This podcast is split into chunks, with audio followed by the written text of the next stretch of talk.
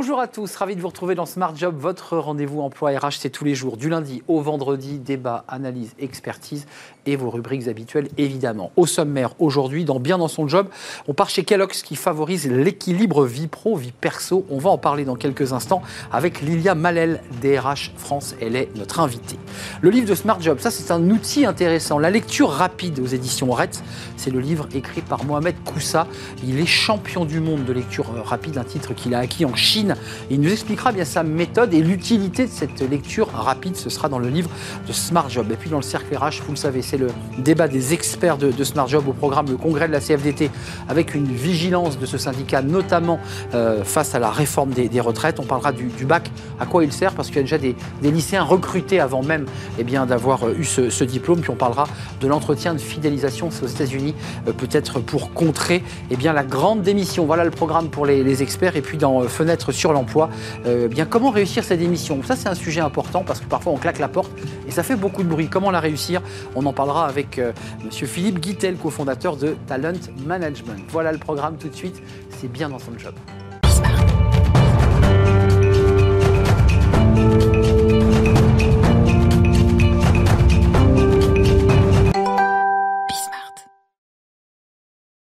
Bien dans son job. Euh, et aujourd'hui, on parle de l'équilibre vie pro, vie perso, entre autres, et on en parle avec Lilia Valel. Bonjour Lilia. Bonjour. Ravi de vous accueillir. Vous êtes la, DRH de Kellogg's France. Alors, qui ne connaît pas la marque Kellogg's, euh, qui est une marque du matin, mais pas seulement d'ailleurs. Pas seulement. Euh, Kellogg's France, c'est 180 collaborateurs dans un groupe de 33 000 collaborateurs. Tout à fait. Très grande entreprise. D'abord, un petit mot, parce que je commence par la fin, mais c'est important. Est-ce que vous, comme beaucoup d'autres entreprises qui sont de belles marques, marques connues, certaines entreprises ont des difficultés parce que leur marque n'est pas connue, ce n'est pas votre cas. Est-ce que, vous avez des difficultés à, recruter en ce moment?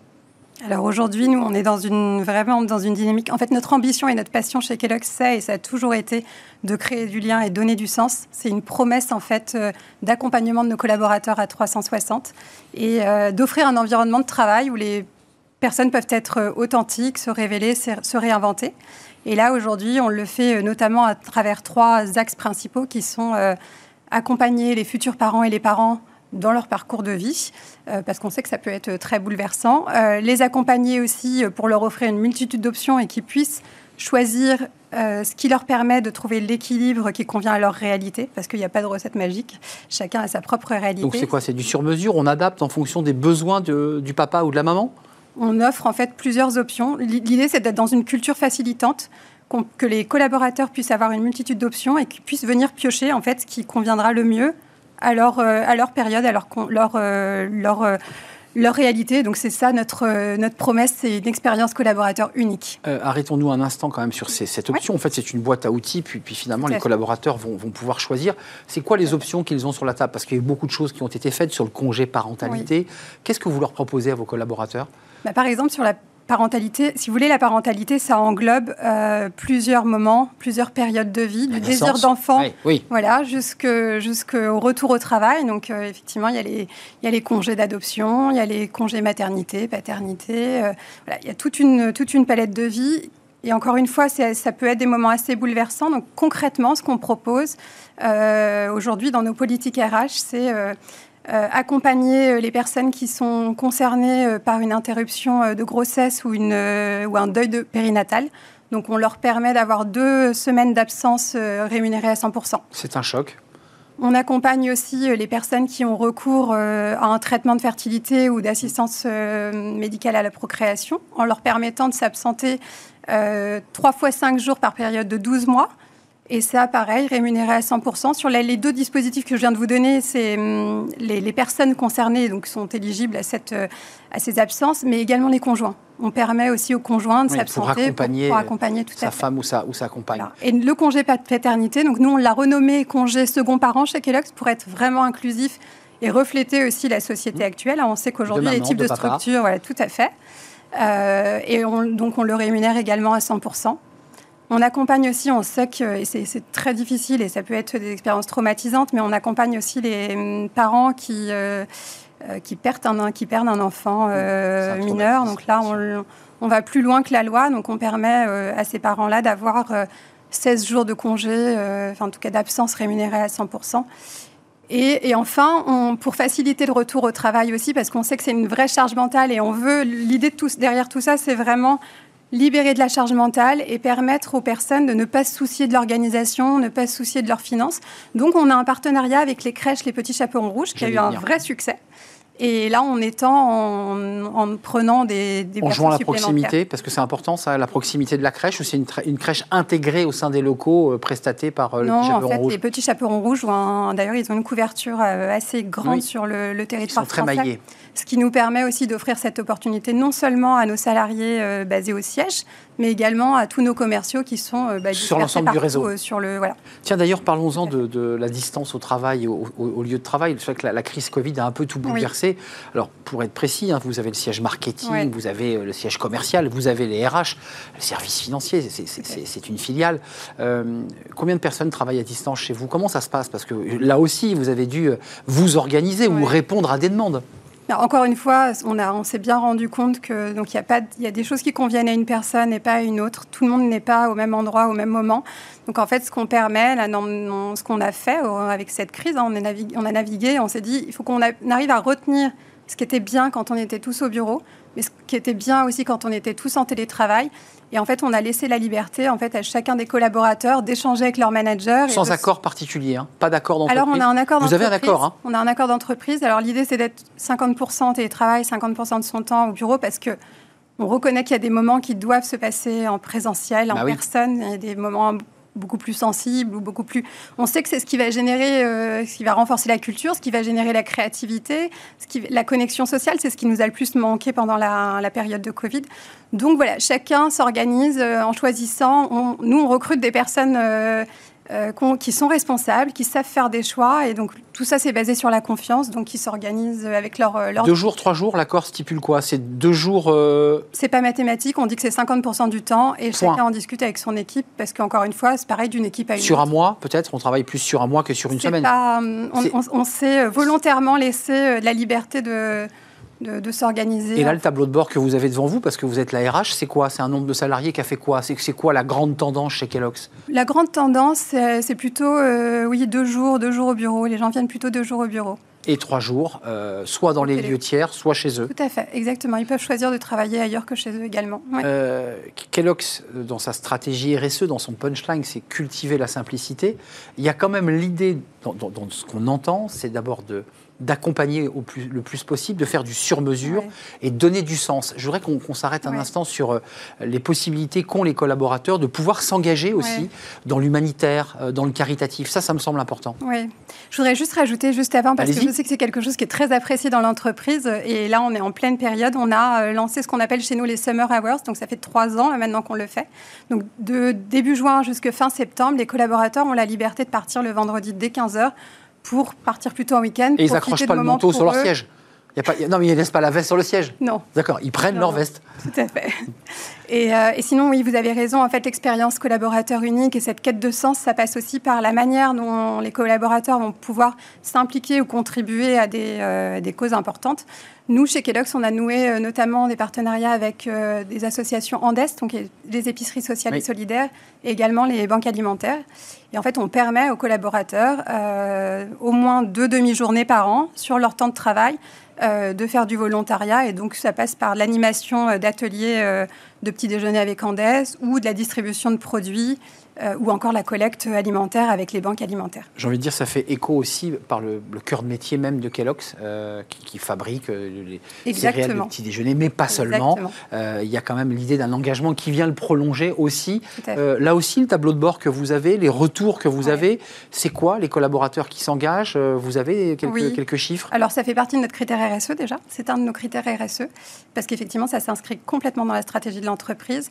Et, et, pour vous dire, effectivement, l'année dernière, euh, on a eu plus de 100 collaborateurs sur les 180 qui ont participé euh, à ces journées de volontariat. Euh, la, suite, la stratégie pour vous, c'est quoi les prochaines briques? Parce que la RSE englobe des critères d'égalité femmes-hommes, un certain nombre de critères bah, que peut-être le législateur va, va inventer dans les prochaines lois. Et on sent que vous êtes dans l'anticipation. C'est quoi les prochaines briques que vous allez, comme ça, implanter chez Kellogg's?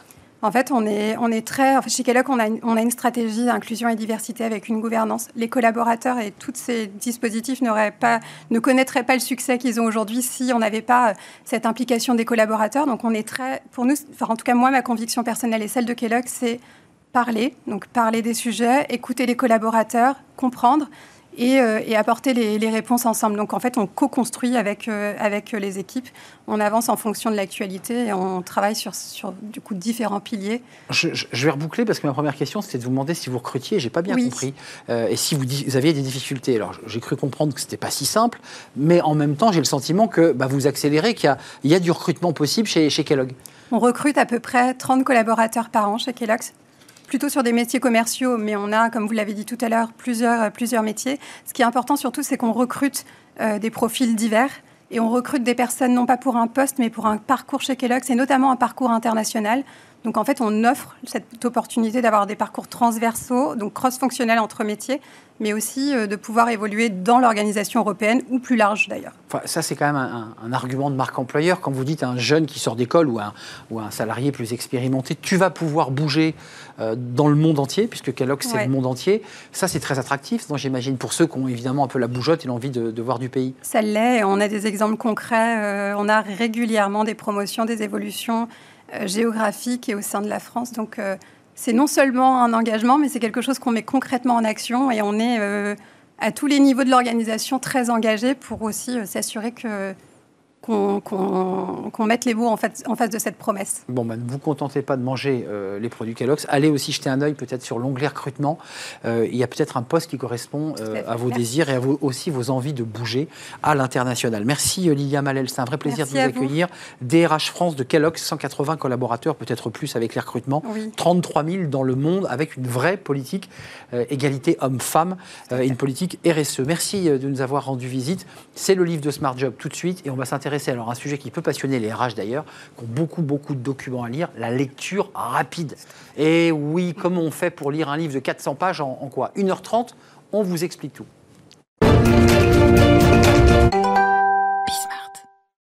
Le livre de Smart Job, euh, comme chaque vendredi, pour découvrir à la fois un livre et un auteur. Euh, le livre, c'est la lecture rapide, la méthode du champion du monde, savoir se concentrer, gagner en efficacité, édition Retz, qui n'a pas eu envie un jour, alors peut-être pas en lisant de la littérature le soir au lit, mais en lisant des livres pour le travail, de dire mais comment je fais pour m'ingurgiter les 400 pages et avoir l'air quand même crédible à, la sortie, parce que c'est tout l'enjeu. Et l'auteur est avec nous, Mohamed Koussa, bonjour. Bonjour. Ravi de vous accueillir, fondateur de MK Académie, c'est votre entreprise, car vous êtes entrepreneur et auteur de, ce livre, champion du monde de lecteur rapide. Donc on a un champion du monde, c'est je crois que la première fois qu'on accueille dans Smart Job un champion du monde.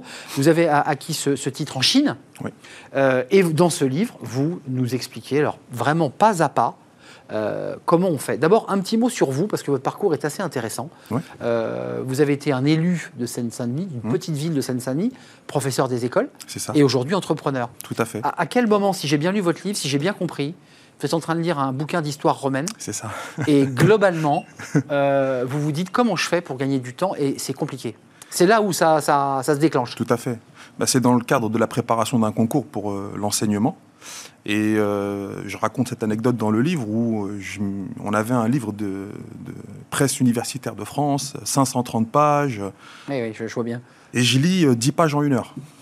Et là, je me dis, alors 530 pages, 10 pages en une heure, ça me fait 53 heures je vais jamais y arriver. Et il me reste deux jours pour, euh, pour finir. Et il me reste deux jours pour terminer celui-là, et il y en a une, des dizaines d'autres derrière. Et je me suis dit, c'est pas possible qu'on nous donne, à nous en tant qu'étudiants, euh, ce genre de, de bibliographie oui, parce que très longue. les biblios sont immenses, en histoire. Exactement. Et puis je me suis dit, il y a d'autres techniques. Et je cherche, je cherche, et je tombe sur la lecture rapide. Euh, ouais, vous rendez hommage quand même aux deux universitaires Bien sûr. Qui, ont, qui ont conceptualisé. Bien sûr. C'est sur eux que vous vous appuyez d'abord Principalement François Richaudot, qui est le fondateur de la maison d'édition Retz, qui est un, intellectuel euh, méconnu, malheureusement, mais c'est justement ce livre, il est là pour lui rendre hommage. Et Tony Buzan, qui est une star dans le monde anglo-saxon, euh, aux États-Unis, est décoré par la reine d'Angleterre, multiples euh, prix de, société intellectuelle. Hum, alors, il y a une question qu'on vous pose tout le temps, mais je ne vous poserai pas, parce que celle qu'on vous pose tout le temps, c'est mais globalement, est-ce que c'est pas c'est pas terrible de lire rapidement quand on, lit un livre le soir au lit, mais vous nous rassurez tout de suite. Vous dites attendez, la littérature, quand on est un écrivain, on est un lecteur et on a le droit de prendre du plaisir et de revenir en arrière. C'est pas le sujet là de votre livre. Exactement. C'est professionnel.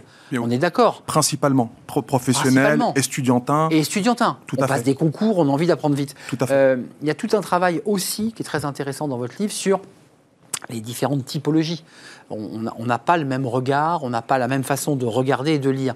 Euh, quels sont les, les, éléments clés euh, qui font que pas à pas, parce que le livre à la fin, eh ben, on a des tests. Hein. Euh, à, la fin, il y a des textes à lire, des tests, et puis si on les a pas, ben, on, ben, on, recommence. c'est quoi les, les, grands piliers pour réussir à lire rapidement? Alors le premier pilier, c'est la concentration. Et celui-là, il est transversal parce qu'il concerne tous les domaines.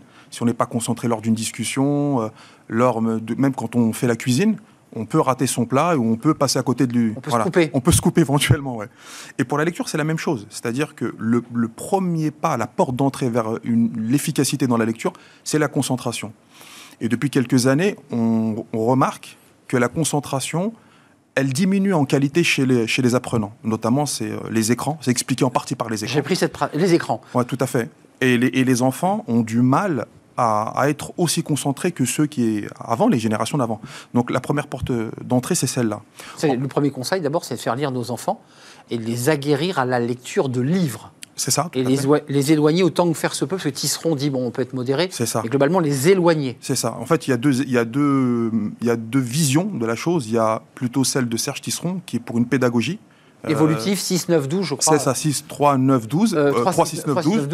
où il y a une pédagogie euh, qui s'adapte avec le temps, la maturité du cerveau. Et puis vous avez celle de Michel Desmurget, qui est docteur de recherche au CNRS, euh, qui lui, il est radical. Il dit le minimum de la télévision et des écrans, c'est de, de ne pas s'y exposer avant à un certain âge, pour c'est à peu près 15-16 ans. Donc de la concentration, euh, avoir été éduqué, bon c'est compliqué évidemment ce que l'on dit, parce qu'il y a beaucoup d'enfants qui ont déjà à 3 ou 4 ans un écran euh, devant, le, devant le visage. Bien sûr. Et puis ensuite on rentre un peu dans des détails un peu techniques, parce que euh, quand même le livre qui vous a permis de, remporter les championnats du monde en Chine, vous avez lu un livre de quoi? 400 pages en combien? 400 pages, en 1h25. Alors le lire en 1h25, ah, j'allais dire c'est presque jouable, mais surtout c'est que derrière, il y a combien de questions? Il y a 20 questions ouvertes. Donc, c'est pas un QCM, euh, c'est pas euh, oui ou non, etc. Donc, on doit répondre avec des détails. Hmm. Donc, ça veut dire que non seulement vous avez lu ce texte avec une rapidité incroyable, plus de 1000 mots euh, à la minute, on est d'accord, c'est ça hein? Euh, Et ensuite, vous avez compris. Et vous appelez ça, vous, l'écrémage L'écrémage, c'est une des techniques de la lecture rapide. Et en fait, on, remarque qu'en fonction des spécialistes, l'écrémage n'a pas la même définition. Donc écrémer dans la... Dans... Écrémer, c'est éliminer des mots, en fait. Écrémer, c'est prendre la crème. comme quand... Garder la crème et éliminer le reste. Exactement. Et dans, dans le livre, c'est euh, percevoir les mots-clés autour des, desquels l'auteur il a construit euh, sa thèse ou, ou ce que vous dites, comprendre les mots-clés. Ça, c'est une des techniques. C'est une des techniques, c'est l'écrémage. Et l'écrémage peut se décliner en plusieurs niveaux. On peut avoir un écrémage très rapide, euh, pour plutôt stimuler la curiosité par entrer dans l'analyse, et après avoir un écrémage avec un, niveau de profondeur un peu plus poussé, et là on va commencer à analyser déjà et c'est important. Juste moi qui suis un lecteur, et je pense que ceux qui nous regardent lisent aussi beaucoup, mais je lis beaucoup, est-ce que ça fatigue plus que quand on lit euh, détendu et qu'on prend le temps de, rêver, de, de, s'introduire dans le texte, de, voilà, de, partager des émotions? Est-ce que c'est plus fatigant comme exercice? On, sort vidé, j'imagine. Ça dépend parce que justement, une euh, des étapes dans la, dans la lecture, c'est de euh, segmenter sa lecture. Le lecteur qui commence et puis il s'arrête quand il en a marre, c'est déjà trop tard parce qu'il va créer un ancrage négatif et il va rester euh, pour la prochaine lecture sur ce dernier moment qu'il a vécu, de cet ennui, cette lourdeur. Dans la lecture rapide, ce qu'on fait, c'est que délibérément, on va se donner un temps de travail maximum, et avant que cette fatigue s'installe, cette lourdeur, on prend délibérément une pause. On s'arrête. Comme au tennis. Tennis, si, aussi les joueurs de tennis ne pouvaient pas prendre de pause, ça irait plus vite pour le public, mais le joueur de tennis, à la fin, il ne peut pas reprendre sa partie. Le cerveau, il a des règles. Et on va donner juste un exemple. sur une population d'apprenants, on a remarqué que la majorité des gens peuvent tenir leur concentration à 100% pendant 25 minutes. Et en fonction de l'âge, de l'expérience de lecture, d'apprentissage, ça commence à diminuer à partir de 25 minutes. Donc nous, ce qu'on fait, c'est qu'à 25 minutes, on arrête. Voilà, j'ai lu mes 25 minutes, à fond sur 100% de concentration. Je prends une pause de 2, 3, 5 minutes maximum et je repars après pour, pour lire. Alors, vous, parce que là, vous offrez plusieurs possibilités techniques. Euh, moi, celle qui m'a plu, c'est les marges. Je, Ouais. je vous laisse le- découvrir le livre. D'ailleurs, je dis que je, je déflore, mais quand vous êtes arrivé en coulisses, on s'est rencontrés. Oui. Tous ceux qui étaient autour de vous et qui allaient participer à l'émission là, avant ou après, Mm. vous ont tous demandé un conseil en vous disant mais je veux prendre votre livre. Enfin, vous devez créer comme ça une énorme tension quand vous vous déplacez parce que tout le monde a envie de, de lire très vite, Oui, de gagner du temps. Parce que c'est quoi l'utilité de tout ça, in fine? L'utilité, il- vous venez de le dire, c'est de gagner du temps. En même temps, l'utilité aussi, c'est d'utiliser son potentiel cérébral. Parce que, en fait, on a appris des méthodes scolaires passe-partout. Tout le monde, au même moment, apprend la même chose. Et après, on évolue dans notre euh, vie d'étudiant intellectuel se- et chacun se débrouille. Alors que là, on va, grâce à ce travail, optimiser ce, ce merveilleux don ne- que nous avons, qui est celui du cerveau, qui a un potentiel incroyable, mais qu'on n'utilise pas forcément dans son entièreté. Euh, Mohamed Koussa, j'ai une question importante parce Oui. que vous êtes chef d'entreprise, donc vous accompagnez des participants, vos, vos clients, à multitude d'exercices, et j'imagine qu'ils poussent la porte d'abord en disant mais je voudrais faire comme vous, vous êtes champion du monde. Il y a quand même un côté mimétisme et mo- modèle. Est-ce que vous vous entraînez encore beaucoup pour garder le niveau, ou est-ce que bah, globalement vous êtes champion du monde et vous n'allez pas vous représenter la prochaine fois? En fait, maintenant, moi, j'organise les championnats du monde, donc je suis passé à une autre, une autre étape. Vous faites Je- boxer vous. Voilà, Boxer, vous êtes plus sur le ring. Oh, exactement. Et je suis là sur le, sur- dans le coin. Bah là, j'ai deux de mes élèves qui ont fait deuxième et troisième au championnat du monde. Et le, le deuxième a, a un cheveu du premier.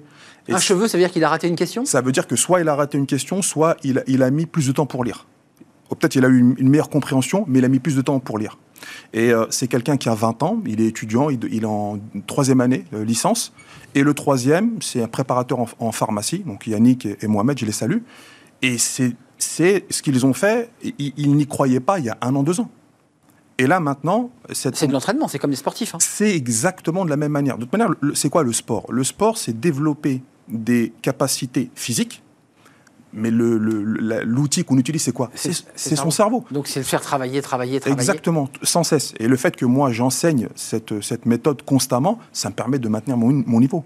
Euh, merci, c'est un vrai plaisir de vous accueillir. Je vous pense que ce livre euh, bah, va faire des, à la fois des envieux et va donner envie à. Il y a plein de cadres, plein de gens qui euh, ont des, des tonnes de notes. Alors il y a juste un, un détail, c'est qu'il y a un, un débat entre la lecture papier Oui, et la lecture, il faut comment dire un mot, Oui. écran. Oui. On revient aux écrans.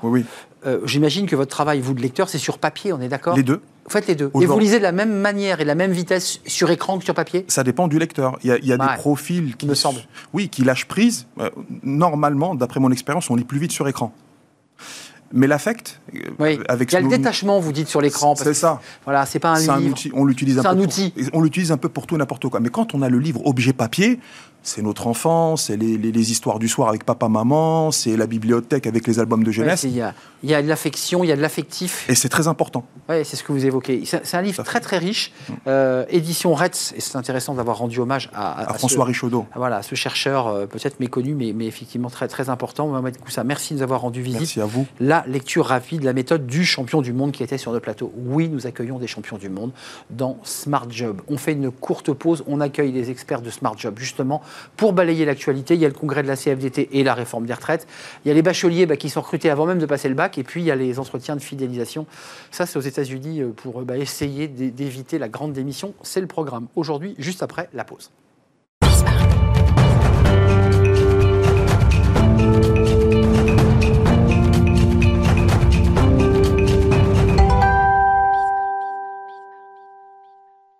Le cercle RH et les experts de Smart Job pour balayer l'actualité de, de la semaine. Elle est riche. Euh, on va parler de la CFDT et de son congrès. On va parler du, du taux d'emploi qui est assez haut, voire très haut. Euh, on en parlera dans quelques instants, mais chez les jeunes. Et puis des bacheliers qui, à peine passé le bac, ont déjà été recrutés à se demander à quoi sert le, le bac. Et puis on parlera des États-Unis. Voilà le programme. À ma gauche, Marine Balançard. Bonjour Marine, directrice générale du cabinet Ariséal. Et ce livre. Là, je, vais parfaitement le, dire, décider, ça se travaille. On, ne naît pas bon décideur, on le devient, qui est un sujet de réflexion, euh, édition Erol. Olivia Copin, ravie de vous accueillir, fondatrice de Juste Business, enseignante au CELSA. Et puis à vos côtés, Jean-Michel Garrigue, directeur associé en charge des RH chez BLB Associés. Commençons, bonjour, bonjour à vous trois. Commençons par le, congrès de la CFDT, parce que les congrès syndicaux, bah, donne comme ça des petites couleurs politiques, des tendances, on, sait euh, comment. Là, on, voit quand même un congrès où, pour un syndicat réformiste, il y a quand même une volonté euh, de, bah, de ne pas se laisser euh, se raconter l'histoire, notamment sur les retraites. Il y a quand même des menaces à peine voilées de la CFDT. Et on va parler du pouvoir d'achat. Comment vous regardez la réaction de la CFDT, qui est un peu le syndicat en général qui, qui fait tampon, qui est le progressiste, qui, qui, apaise? Bah Là, visiblement, la CFDT est plus remontée qu'on Oui, la CFDT euh, coince la porte et empêche euh, toute tentative de penser à une réforme des retraites, mais en cela, elle rejoint un petit peu le président Emmanuel Macron, qui n'est pas spécialement, euh, enfin qui a dit qu'il n'allait pas se refaire des gilets jaunes pour. mais pourtant, il assume la réforme à 65 ans, Marine Balançard. Oui, mais je, crois que je, crois qu'il est pétrifié par euh, les gilets jaunes, son expérience, et il a vu pendant la campagne que ce n'était pas fini, contrairement à ce qu'il croyait. Et donc, euh, je pense que la CFDT joue sa carte euh, en disant c'est pas ça le sujet, c'est pas l'âge de 65 ans, c'est autre chose. Je vous pose la question, surpris The surpris de l'attitude de la CFDT qui dit on sera les premiers à descendre dans la rue, prévient la CFDT et Laurent Berger on n'est pas habitué à entendre ça de la CFDT. Non, mais alors effectivement, je pense que déjà, il y a une carte à jouer sur deux niveaux. Sur le premier niveau, c'est une question de légitimité. On parle beaucoup de la légitimité, de la crédibilité, évidemment, des, syndicats en ce moment. La bataille entre syndicats, là. Voilà, donc le fait de, prendre, j'ai envie de dire, voilà, de tirer en premier, de présenter ce sujet et de, et de se positionner comme défenseur voilà, des, des, des, des, Français sur ces sujets-là, ben, ça leur donne une crédibilité, puis ça met de la lumière sur eux, puisqu'on en parle aujourd'hui. Et puis, deuxièmement, sur un autre niveau, je dirais plus sociétal, on va vers un quinquennat des radicalisations, c'est-à-dire que derrière chaque débat, derrière chaque euh, euh, sujet, voilà, ça va être vraiment euh, des rapports de force, parce qu'on est dans un écran économique et sociétal qui est quand même tendu, avec, bah, on va en parler aujourd'hui, mais voilà, différents, différents sujets qui crisent quand même les, les, Français. Et donc, du coup, on va s'attendre, je pense, voilà, dans les mois qui viennent, à, des, à ce type de rapport de force. Jean-Michel Garrigue, cette CFDT, euh, souvent qui signait les accords hein, contre la CGT, puisque ça, renvoie aux guerres euh, entre les syndicats. Là, c'est une CFDT, effectivement, qui dégaine la première et qui, euh, bah, est très offensive. D'abord, je pense que la CFDT fait payer au pouvoir public le fait d'avoir joué un temps la carte FO. la CFDT revient en première ligne comme syndicat réformiste, mais avec aussi ses exigences et ses commentaires. Et ses coups de menton, peut-être Pas toujours extraordinaires quand on entend un hiérarque de la CFDT dire que la réforme de retraite est, économiquement inutile, on peut dire ce qu'on veut de la réforme de retraite, mais pas qu'elle est inutile. Ou économiquement, en tout cas. Économiquement. Euh, euh, c'est un peu, c'est un peu la même question mutatis mutandis que le refus du poids de la dette. Euh, c'est-à-dire, vous vous souvenez de, on en a parlé de nombreuses fois sur ce plateau, l'argent facile. Voilà. Eh bien, on refuse les réalités parce que socialement, euh, ça a des, incidences. Je ne dis pas qu'il faut faire passer à coup de force toute réforme. Mais de là à dire qu'elle est économiquement inutile, c'est-à-dire qu'en fait, il n'y a aucun problème de retraite et que c'est juste une volonté du gouvernement d'embêter le, peuple, si j'ose dire, hmm. euh, là, je trouve qu'on est vraiment dans une démarche... Une posture idéologique. Une posture idéologique. et qui revient effectivement à cette guerre... Et à cette euh, radicalité. de bataille entre FO, entre la CGT qui, est un tout petit peu, qui s'est un petit peu décentrée, qu'on entend moins, et puis FO, c'est pareil, qui va avoir un changement de, secrétaire euh, national, le premier donc forcément nouvelle, hmm. nouvelle organigramme politique un mot quand même, ça c'est le secrétaire national de la CFDT qui dit le pouvoir d'achat est du ressort des entreprises. Ça c'est intéressant parce qu'il y a un vrai débat et il explique hein, qu'il euh, y a un vrai sujet, dit-il, salaire face à une inflation qu'on n'avait pas vue depuis les années 80, c'est qu'on est reparti comme ça sur une inflation qui risque de dépasser la barre des 10. L'inflation est à 5,2 pour être précis, euh, au moment où on se parle.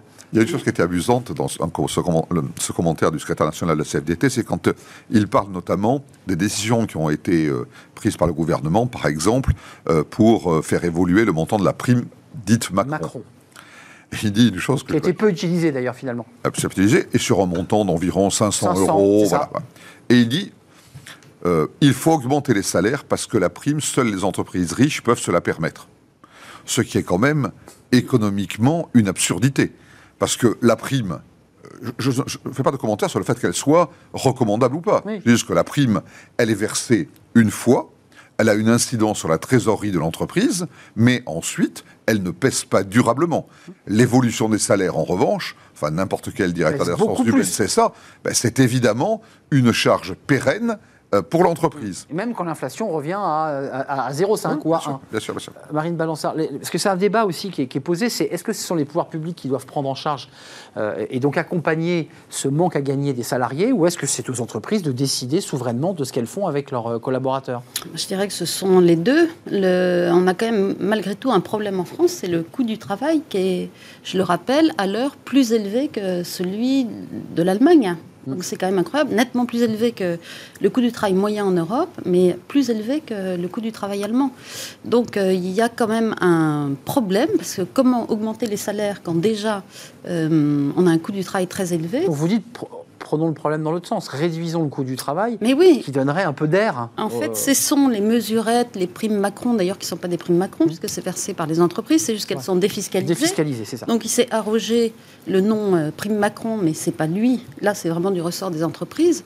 Et, hum, et, réfléchissons à ce qui pourrait diminuer le coût du travail en France. Bon, là, il y a vraiment un sujet. Euh, Olivia, vous en pensez quoi? Parce que c'est vrai que là, on va arriver à une situation. Alors là, les législatives sont on est dans cette période d'incertitude, puis l'Assemblée va, siéger, et on va avoir des trains de, réforme pour une séance dès juillet je pense, d'accompagnement et de réforme. C'est à l'État de prendre en charge ou c'est aux entreprises qui, On l'entend beaucoup ce discours, même côté évidemment patronal, mais ce qui est intéressant là, c'est que c'est la CFDT qui le dit. C'est assez intéressant. Bah, effectivement, l'inflation, euh, surtout que je crois que Bruno Le Maire disait que le, pic allait être atteint euh, en septembre 2023, donc on a quand même encore, on est, on est, on est, voilà, elle est devant nous quoi. L'inflation, c'est déjà un problème aujourd'hui, mais elle est, elle est quand même devant nous. Mmh. Et c'est pas euh, fini. Et c'est pas fini, voilà. Donc du coup, effectivement, je pense c'est pour moi avant tout un problème politique. Hein. après, les entreprises, je voulais, je trouve que c'est un bel exemple de cette euh, radicalité dans le sens où on est vraiment dans un manque de nuances. Dire que c'est aux entreprises de prendre en fait en charge ce problème de l'inflation, c'est une vision encore très, je dirais, euh, un peu caricaturale. C'est-à-dire que les entreprises, elles aussi, comme les Français, vont voir en fait leur coût énergétique augmenter, leur facture augmenter. Donc en fait, euh, dire c'est la faute de l'un, elles la subissent l'inflation, les entreprises. Elles la hein. subissent aussi. et puis dans les entreprises, vous avez les entreprises du CAC 40, et puis vous avez les startups, et puis vous avez les PMI, les outils. Enfin, donc ça représente quand même, c'est assez. Euh, je trouve que c'est assez simpliste quelque part, assez caricatural. Euh, voilà. ça dépend de quelle question on situe, parce que ça peut aussi vouloir dire que stop au quoi qu'il en coûte pour creuser les déficits aux entreprises de choisir souverainement et librement en fonction de leur trésorerie. Ça peut être aussi interprété comme ça, ce que dit la CFDT. Euh, vous avez vu le taux d'emploi? Je sais que vous avez vu ce chiffre. C'est historique. On n'a jamais eu un taux d'emploi chez les jeunes aussi élevé. plus 10 points, 10,7 d'augmentation avec 89,8 alors le taux d'emploi, on l'avait vu chez les seniors, il est, bas. Euh, chez les salariés, euh, il est bas, mais pas chez les jeunes. Ça, c'est plutôt une bonne nouvelle comparé au, au grognement de la CFDT. Oui, c'est une excellente nouvelle. On se réjouit pour ces jeunes qui ont quand même été parmi les premières victimes de la crise, mmh. parmi les dommages collatéraux de la crise. Et je remarque que le taux d'emploi et des grandes écoles, mais aussi des universités est excellent. Ingénieurs hein, et des ingénieurs. Hein. Voilà, mais j'ai regardé celui des universités, parce que les grandes écoles disent c'est la validation du modèle grandes écoles. Je rectifie, le modèle universitaire est excellent aussi, puisqu'ils sont exactement sur les mêmes taux d'emploi. Ça, c'est la bonne nouvelle, comme ça, c'est un chiffre bonne nouvelle. Qu'est-ce que vous en pensez? Ça veut dire que là, on est en train vraiment de jouer une politique de l'insertion et du travail des jeunes, je précise, diplômés. Hein. Il s'agit de. J'insiste bien sur le mot diplômé. Oui, en fait, euh, c'est vraiment une très bonne nouvelle parce que c'est vrai qu'avec la, crise du Covid, on avait parlé de cette génération sacrifiée. Euh, euh, voilà, c'est ces jeunes qui allaient arriver sur le marché de l'emploi avec quelque part peu de peu d'espoir de, trouver un travail et de stabilité. Là, il se trouve que le voilà, les, chiffres sont très bons. On peut s'en réjouir à la fois sur le plan économique parce qu'effectivement, bah, plus il y a d'insertion, plus voilà, les, les bah, plus c'est bon pour l'économie. Puis d'un point de vue moral aussi, psychologique, ça, ça en dit long quand même sur une société qui est capable d'accueillir sur le marché du travail euh, eh bien, euh, les futurs talents et les, euh, et les cerveaux de, demain. Je vous ai vu réagir quand j'ai dit diplômé, parce que c'est vrai qu'on pense au contrat engagement jeune pour des jeunes cette fois-ci, non, sans diplôme, coupé. Et là, là c'est vrai que les chiffres, le, chiffre du chômage et le taux d'emploi ne progressent pas et le chômage progresse toujours chez ces jeunes non diplômés. Là, on parle de jeunes diplômés, de ceux qui ont bac plus 5, bac plus 4. En fait, l'arbre cache un peu la forêt. on remplit les trous. Euh, une excellente politique, par exemple, est le développement euh, de l'apprentissage. Des contrats d'alternance. Qui a fonctionné. Qui fonctionne et qui va continuer à fonctionner. Je pense que la démarche est pérenne et que ce, le chiffre des contrats d'apprentissage ne va cesser de progresser au fil des années. Mmh. Mais, comme vous l'avez dit très justement, Arnaud, ça concerne ce, ce meilleur emploi, si je puis dire, les diplômés, pas tous les diplômés vous parlez à des étudiants de lettres classiques ou de etc. Euh, ou de, psychologie, ils vont, ils vont toujours être, euh, je dirais, en train de faire des boulots de serveurs dans les bars parce que personne ne les embauche. Marine Balançard est pas euh, Donc, il y a les diplômés en général, les écoles de commerce, les écoles d'ingénieurs, beaucoup de spécialités. Écoles d'ingénieurs très très haut. Ça marche bien des tas de, secteurs d'activité sont actuellement avec des centaines de milliers d'offres d'emploi qui ne sont pas satisfaites. Toujours, hein, ça Même pour des gens peu qualifiés, le BTP, les CHR, café, hôtel, restaurant, etc. Et les aides à la personne, faut pas les Mais c'est une, c'est une, je trouve, un panorama qui est extrêmement divers. C'est-à-dire mm. qu'il y a des îlots florissants, et puis il y a encore des déserts dans certaines qualifications, dans certains, euh, certaines professions, dans certains niveaux, où là, eh bien, euh, la situation reste particulièrement mauvaise. Vers moitié vide, vers moitié plein, quoi. Ça, il vaut mieux qu'il y ait le plus, si je puis dire, d'oasis possible ah dans le désert, mais ce n'est pas parce qu'il y a de plus d'oasis que le désert disparaît. Euh, ces chiffres viennent de la conférence des, grandes, écoles, hein, qui chaque année, depuis une trentaine d'années, représentent ces chiffres. Et là, on est sur des chiffres à 91,1.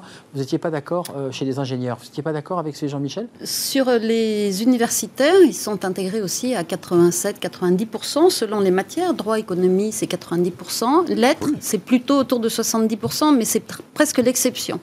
Voilà, mais plus globalement, au niveau européen, il me semble qu'il y a quand même un problème démographique. Il y a très peu d'enfants euh, par femme. Je crois que c'est autour de 1,5, 1,6. L'effet Covid n'a pas eu lieu. Vous vous rappelez, on avait voilà. cette idée qu'un rebond démographique, il n'a pas eu lieu. Mais ça veut dire qu'il y a presque une pénurie de jeunes en France. On a perdu euh, une centaine de milliers de naissances par an depuis 1950. Et donc, euh, il n'y a pas assez de jeunes. Et je pense que la politique euh, d'Angela Merkel, qui était d'accueillir euh, énormément de jeunes euh, réfugiés, notamment pendant la crise syrienne, on se souvient de pendant la crise syrienne, le bras de fer avec la France, est une réponse en fait. en fait, il y a un peu moins de 5 millions d'Européens qui naissent chaque année.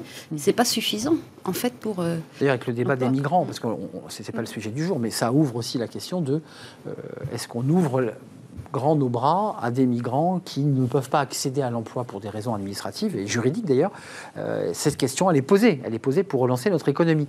Euh, la part des emplois durés indéterminée, ça c'est un chiffre intéressant qui remonte de 4 à 7 points pour atteindre 81,8 euh, à l'ensemble des diplômés, tout type d'écoles confondues qui intègrent les universités. Ça c'est aussi une bonne nouvelle parce qu'il y a aussi l'idée qu'on a envie de les garder et donc on les embauche en CDI, ce qui n'a pas toujours été le cas, puisque ce sont des, stages, des CDD très courts, on ne prenait pas de risque. Là, c'est, mm. on s'engage quand même pour cette jeunesse. il y a même des entreprises qui disent, enfin moi je, je, passe beaucoup de ma vie avec beaucoup de DRH de, grandes entreprises, il y a quelque part une certaine même rééquilibrage, une espèce d'inversion de, rapport de force.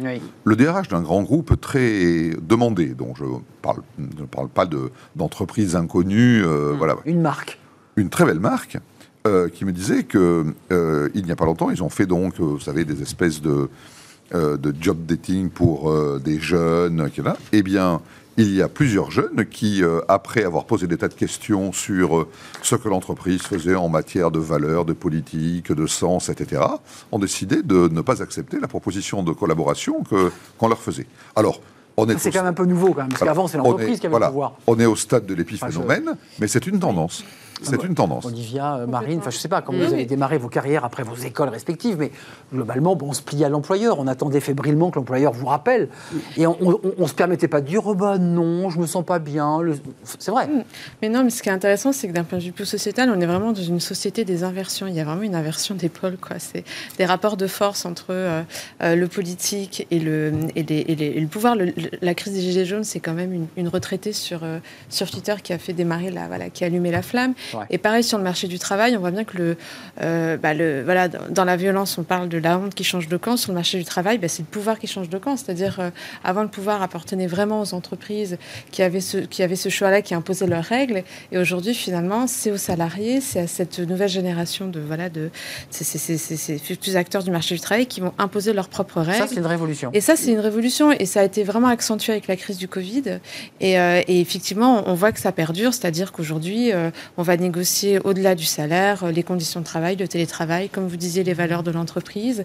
Et, euh, et, en fait, c'est la question du sens qui revient toujours au centre. Deux sujets, parce que l'un est un peu le corollaire aussi de ce rapport à l'emploi des jeunes, c'est les, lycéens déjà recrutés, ça c'est en France, avant qu'ils aient passé le bac, ça c'est incroyable. Et puis il y a l'entretien de fidélisation aux États-Unis mm. pour euh, bah, essayer d'éviter l'hémorragie. Il y a déjà eu 48 millions de départs sur le marché du travail aux États-Unis. Mais commençons par les, les lycéens français, ça, vous choque? Moi, la question que je me suis posée, c'est mais finalement, le bac ne sert plus à rien. Alors déjà, il était un peu brocardé ce bac, on disait ça sert à rien. Le bac, ce sont des chiffres de bac pro. Bac professionnel. enfin, globalement, c'est euh, le type est euh, un CAP, parfois le CAP, puis il est parti en bac pro, il a déjà une formation on va le chercher parce que, bon, bah, après tout, euh, il est compétent. Enfin, ça sert à rien de passer le bac pro, quoi. Oui, mais euh, en fait, c'est déjà une tendance qu'on a évoquée ici, c'est-à-dire que les jeunes sont recrutés parfois dès 16 ans pour, euh, là, un grand parc d'attractions dans l'Est parisien, je le redis, recrute des jeunes de 16 ans, donc qui sont en seconde. On devine.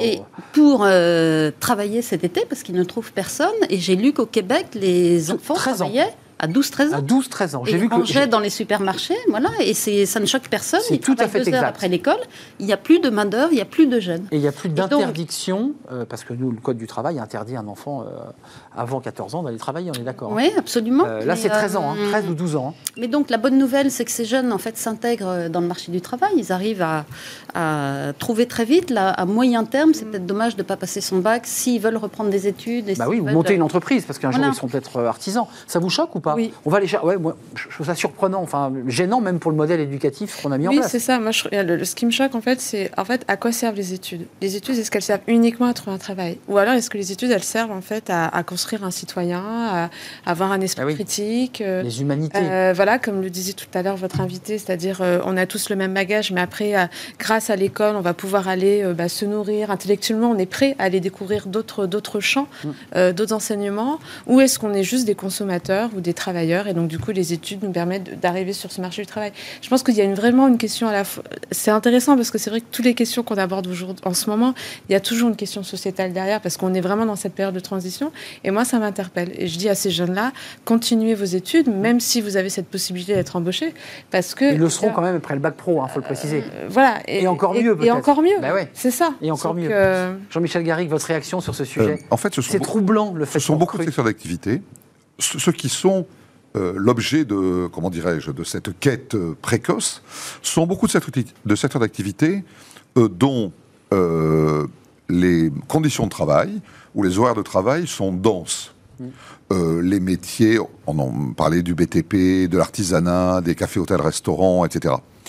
Le DRH d'un grand groupe de restauration extraordinairement prestigieux euh, passait une annonce il y a quelques jours à peine euh, pour dire euh, nous manquons cruellement euh, de jeunes acceptant de travailler sur bah, des horaires décalés, le week-end, etc. Il a trouvé? Alors, ben, je pense qu'il il est en train d'essayer de, trouver. C'est qu'il n'arrive pas à trouver par des méthodes de, recrutement traditionnelles des jeunes qui acceptent, qui acceptent ça. Euh, alors sur effectivement des conditions de travail qui sont les conditions de travail mais propres au secteur, mmh, et avec des modalités de rémunération qui sont incroyables. Enfin, je dirais euh, euh, qui sont plus élevées que beaucoup de, collaborateurs administratifs. Mais Jean-Michel, ça veut dire que votre la, connaissance à laquelle vous faites référence serait capable d'aller chercher, s'il y avait cette opportunité, dans le vivier de ceux qui font des écoles, qu'on fait une école de, cuisine, il y en a plein en France, qu'on le CAP et aller les chercher euh, en, deuxième année de bac pro. Enfin, ils seraient capables de le faire après tout. C'est ça que vous nous dites. Ce qu'ils disent, ce que j'entends de ces gens-là, c'est pas le problème de recruter. On est obligé de recruter de plan plus jeune, c'est de conserver les gens. Parce qu'une fois qu'ils sont frottés à la réalité quotidienne de l'emploi, euh, qui peut être physiquement euh, pénible, avec des horaires décalés, le travail le soir, le week-end, etc mais il y a un moment où la grande démission, si je puis dire, elle vient, elle vient là. Hmm. On le voit bien. On y arrive? On le voit bien avec les centaines de milliers d'emplois qu'a perdu le, secteur de l'hôtellerie-restauration euh, après, le, après la, pandémie. Euh, il nous reste peu de temps, la grande démission. Bon, vous nous faites le lancement, Jean-Michel, c'est ça qui est formidable. Vous faites la transition, comme on dit, grande démission. 48 millions d'Américains qui ont participé à, ce mouvement des emplois parfois peu qualifiés, des Américains qui ont même médiatisé leur, départ, euh, l'ont même filmé. alors là, on invente l'entretien de fidélisation et ça s'appelle le stay la Stay Interview on va se faire une promenade en forêt ou dans la rue, enfin en tout cas on casse les codes et on demande euh, au collaborateur s'il veut rester. Euh, enfin, là aussi, il y a une prise de conscience, Marine, mm. même dans l'attitude du chef d'entreprise qui dit bon, voilà, il faut vraiment qu'on fasse quelque chose. Quoi. Oui, mais je crois que vous, journalistes, vous n'avez pas idée d'à quel point on ne parle pas en entreprise et à quel point il n'y a pas de conversation mm. au sens littéral du terme. Bien sûr. il y a beaucoup de communication. Vous dites qu'on parle trop, nous, c'est ça? Non, vous, vous êtes euh, on est trop des accoucheurs de ce qu'ont à dire les autres. Mais en entreprise, une conversation, une conversation, ça prend à peu près une heure, une heure et demie pour vraiment échanger, être en. On n'a pas le temps en entreprise. En entreprise, on n'a pas le temps. Et en plus, on a des outils digitaux, on communique à tout va, et on a l'impression qu'on a eu des conversations et qu'on a échangé avec ses collaborateurs. La conversation, c'est quelque chose d'humain, ça inclut de l'écoute et ça inclut de l'émotion. Et ça, euh, ça existe en entreprise. Moi, j'ai des managers qui emmènent leurs collaborateurs faire des conversations. Ils appellent ça des déambulations. Il n'y a pas qu'aux États-Unis.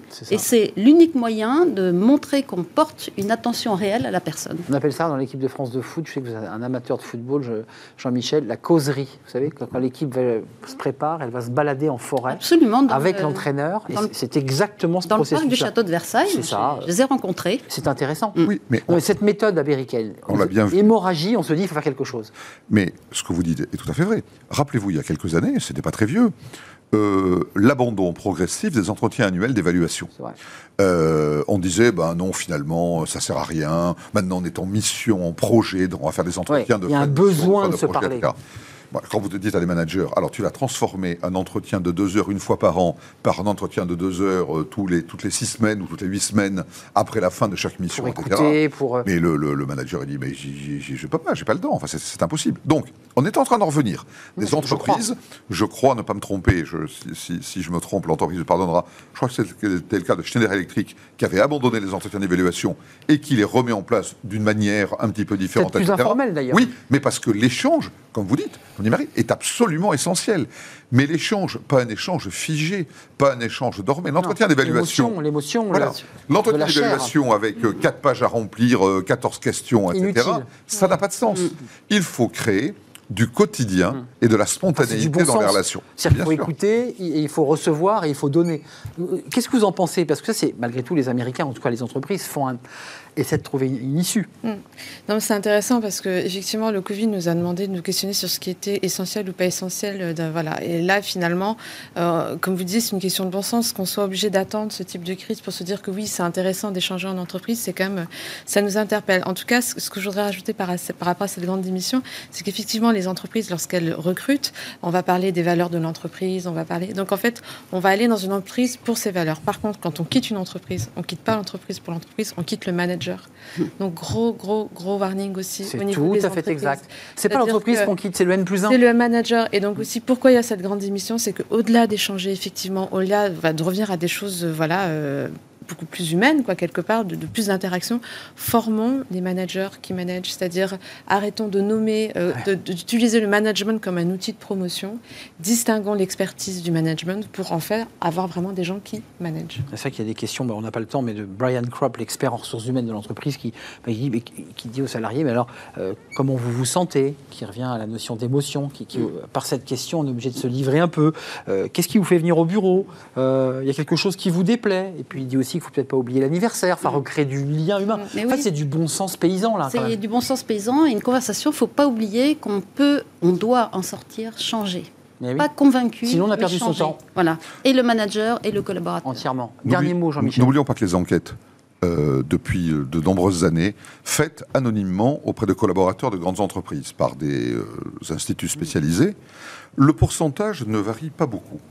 Depuis toujours, à peu près, 70% des collaborateurs interrogés disent ne pas retrouver dans leur réalité quotidienne les valeurs qui sont affichées euh, dans leur, dans leur usine, dans leur dépôt, dans leur bureau, etc. C'est bien packagé en com, mais en fait... 70%. C'est énorme. Il faut, comme on dit, s'aligner. C'est exactement, vous m'avez retiré, j'allais dire se centrer, mais c'est le mot aligner. Ça sera donc Olivia Copin qui aura eu donc le, mot de la fin dans, ce débat. Merci à vous trois, c'était un vrai plaisir. Olivia Copin, fondatrice de Just Business, enseignante au CELSA. Merci à Jean-Michel Garrigue, tout en regardant Marine Balançard. Vous avez vu cette, cet effet.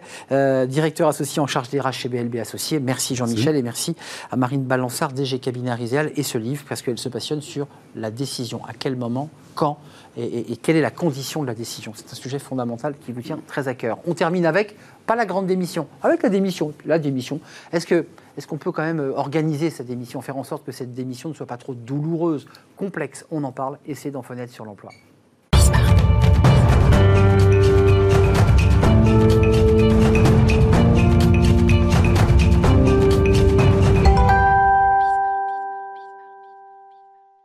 On termine notre émission avec Fenêtre sur l'emploi. On accueille Philippe Guittet. Bonjour Philippe. Bonjour Arnaud. Ravi de vous accueillir, cofondateur de Talent Management. Exactement. Et euh, on parlait de la grande démission. On va rester tout à fait en, phase avec euh, la, démission. Alors bon, ça mhm. c'est un, un moment euh, traditionnel, euh, j'allais dire classique, je mets les guillemets, tout le monde ne démissionne pas. Euh, d'abord, qu'est-ce qu'une démission concrètement? Alors, une décision d'un point de vue légal, c'est une, démission. Une démission, oui. C'est une, bah, une rupture de contrat unilatérale et qui se fait exclusivement à l'initiative du salarié. Voilà, ça, c'est quelque chose qu'il faut, qu'il faut dire, parce que légalement, on ne peut pas demander à quelqu'un de poser sa démission, comme on peut entendre. Ça, c'est illégal. Hein. c'est absolument illégal. Un DRH qui dit il faut que tu poses ta démission, le, salarié peut se retourner contre l'entreprise. Hein. Absolument, parce que si c'est à l'initiative, entre guillemets, d'un hiérarchique, alors c'est plus une démission, c'est une forme, entre guillemets, de licenciement, mais qui coûte moins cher et qui est plus facile à mettre en place. Hmm. Donc non, la démission se fait exclusivement à l'initiative du salarié. Alors on parlait des 48 millions de salariés qui ont démissionné aux États-Unis. Alors évidemment, la grande démission n'a pas touché la France même s'il y a eu des départs, euh, souvent la démission, elle est sous le coup de la colère. Elle est sous le coup comme ça d'une impulsion. Absolument. Et c'est le danger, entre guillemets, de rater sa démission. Euh, une démission, c'est pas anodin parce que, notamment en France, avec euh, tout le, processus de l'assurance chômage, il faut bien avoir euh, en tête que lorsqu'on démissionne et qu'on n'a rien derrière et que l'on va s'inscrire à Pôle Emploi, on peut s'inscrire à Pôle Emploi, mais on ne sera pas indemnisé puisque c'est le salarié qui décide lui de mettre fin au contrat. Il faut pas Donc ça a quand même des conséquences. Hmm. La démission, c'est c'est quoi le phénomène? On s'est vulgairement engueulé avec quelqu'un, on a, on a un sentiment, une forme de trahison C'est quoi? C'est la colère C'est l'alcool parfois qui fait que... Ça peut être tout un tas de, facteurs. Alors justement, vous intervenant d'avant, euh, parler de valeur, parler de manque de communication, de manque de clarté, ben, souvent c'est ça. Ça veut dire que la promesse qui a été faite lors des entretiens, hein, euh, euh, les valeurs de l'entreprise, la qualité des, projets, les perspectives d'évolution, les nouvelles responsabilités, voilà, tout, tout, beau, tout, ce qui fait qu'on a attiré le candidat, et eh ben, concrètement, il ne, se, il ne se retrouve pas. Euh, donc souvent, il y a un énorme décalage entre ce qui a été vendu par l'entreprise pour l'attirer et ce qu'il vit. Et donc là, il y a déception. Et ben, tout simplement, ben, c'est comme dans, une relation amoureuse. Lorsque ben, on est un peu déçu par la personne avec qui on s'est marié, eh ben, tout simplement, on va se, on va se séparer. Donc il y a ça. Ça peut être aussi tout simplement, euh, comme, euh, comme vous l'avez dit, l'histoire de l'émotion, la colère. Tout d'un coup, il y a eu, je sais pas, il y a eu un clash, il y a eu quelque chose qui ne va pas. La goutte de trop. voilà, coup de trop, ou quelque chose qui a fait mal, qui a blessé. Et là, tout d'un coup, bam, le réflexe, je pose ma démission, parce que finalement, c'est facile, hein, un mail ou, une note avec recommandé, ce que je préconise. Euh, c'est rapide. Enfin, vous n'êtes pas avocat, mais c'est quand même spécialiste ces questions. Lettre Recommandé. Moi, c'est ce que je recommande parce que tu parlais histoire de traçabilité, ça a été fait, on a la trace, on a tout ce qu'il faut. Euh, est-ce que un, un, bout de papier que l'on va jeter euh, Philippe, est-ce que l'entreprise peut se retourner contre le, un salarié démissionnaire? Est-ce que c'est possible ça? Une fois qu'on a démissionné, envoyé sa lettre, qu'est-ce qu'on peut faire? Alors théoriquement, c'est possible, mais il y a vraiment que de tout petits cas euh, particuliers, euh, parce que, toujours pareil, le Code du travail protège essentiellement quand même le, salarié, donc s'il a envie de partir, euh, rien ne peut l'empêcher de qu'il parte. Maintenant, l'entreprise ne peut pas empêcher une démission. Par contre, si elle estime que le salarié qui part avait un rôle clé dans l'entreprise et qu'au moment de son départ, on était dans ce qu'on appelle une période clé de l'entreprise, c'est-à-dire que son départ, voilà, données, informations, voilà, euh, période d'activité, hein, euh, je, voilà, je sais pas, moi, voilà, vous êtes dans un commerce, euh, vous avez beaucoup d'activités, puis votre vendeuse principale qui gère toute l'équipe, euh, ça va. Ça arrive hein, d'ailleurs. Voilà, ça arrive. En fait, si ça déstabilise l'entreprise, alors l'entreprise ne peut pas remettre en cause la démission, mais peut éventuellement aller en justice pour réclamer des dommages et intérêts auprès du, salarié. Vous évoquez... Mais il faut, il faut la preuve. Bien sûr, bien sûr. La preuve est aussi chiffrée, j'imagine, d'une baisse de chiffre d'affaires. Euh, vous évoquiez tout à l'heure l'idée d'un divorce, parce que c'est que c'est une rupture entre mhm. un salarié et une entreprise, et parfois même un, collaborateur et un N plus 1. Euh, on peut, comment on réussit sa démission? Alors j'ai envie de dire, euh, parce que la démission, voilà, c'est comme un effort. Une fois que c'est acté, on peut difficilement revenir en ouais, arrière. On vient pas le lendemain en disant, écoutez, je me suis un peu énervé, voilà. déchirez donc ma lettre. Alors il y a la possibilité. Ça arrive, ça. Il y a la possibilité, mais pas toujours pareil. C'est, il faut montrer que ça a été fait peut-être sur un coup de sang. Voilà, on était sous la colère et euh, finalement nos actes ont dépassé nos, nos pensées. Ça peut être aussi ben, si on était sous l'effet de substances, on va dire plus ou moins licites. C'est-à-dire, grosso modo, on n'avait pas les, on n'avait pas totalement ses moyens ah, lorsque des RH en disant écoutez je suis désolé j'avais pris de la drogue. Voilà c'est compliqué. Hmm. mais bon voilà ça fait partie des, euh, des, moyens de revenir sur une démission. Lorsque mais tout à l'heure il y avait la DRH de Kellogg's qui évoquait ben, les personnes qui vivent une situation personnelle hmm. délicate. Familiale ouais. voilà. C'est-à-dire que là on va dire des émotions négatives autres que la colère viennent altérer entre guillemets le, le jugement. Ça peut être une raison. Il y a la menace de, démission je m'excuse mais on le voit même parfois dans des films dans des fictions où je, je vais te coller ma démission. Enfin c'est des phrases qui reviennent souvent. C'est mhm. un peu comme le, j'exagère, mais un peu le suicide. C'est-à-dire qu'on mhm. tire la sonnette d'alarme. Euh, on fait une tentative. Mhm. Attention, je, vais démissionner. C'est fréquent, ça aussi. C'est fréquent. Alors ça, c'est pas une démission. Et on passe pas à l'acte. On, on, passe pas à l'acte. Alors ça, c'est pas une démission. C'est une intention. Mais l'intention ne fait pas l'acte. Hein. Une démission, c'est clairement établi hein, pour que ce soit valable. Maintenant, comment réussir une démission J'ai envie de dire, lorsqu'on démissionne, c'est qu'il y a quelque chose qui ne va pas. Personnellement, avec son manager, avec son poste, avec ce... Bon, j'ai envie de dire, avant de démissionner, ben, d'en parler. Justement, juste avant, on parlait de la communication. La, bah la RH, le manager. voilà. Parce que, voilà, une démission, c'est une solution qui est radicale. Est-ce qu'il n'y a pas des solutions alternatives qui peuvent empêcher le collaborateur de partir? Philippe, on, va le voir en le disant, en, lui faisant comprendre que si ça ne change pas, on démissionne. On verbalise le mot démission, donc le chantage ou la menace de démission. On va jusque-là bah, si on est en mode conflit, oui, à un moment donné, il va falloir euh, dire bah non, euh, je suis pas d'accord, euh, je me reconnais plus, c'est pas ce qu'on m'a vendu. Bah, il faut acter sa décision. Mais peut-être quand même négocier aussi l'idée de pouvoir avoir un départ contractualisé. Enfin, je, la démission, vous le dites, il faut le redire, hein, c'est-à-dire qu'on part une main devant, une main derrière. Hein. Absolument. Hein. si on a, si on n'a pas entre guillemets assuré ses arrières avec une autre prise de poste, alors vous pourrez toujours bénéficier de l'accompagnement de, de, Pôle Emploi, mais vous ne serez pas indemnisé. Donc ça, voilà, ça il faut l'avoir en, il faut l'avoir en tête. Après, toujours pareil, c'est où il faut mettre de l'intelligence, comme disaient vos, intervenants juste avant, il faut mettre de l'intelligence dans la relation. Pourquoi? Parce que même si on vit, entre guillemets, sur une planète qui est globalisée, le monde reste quand même petit, notamment par les réseaux sociaux et tout ça.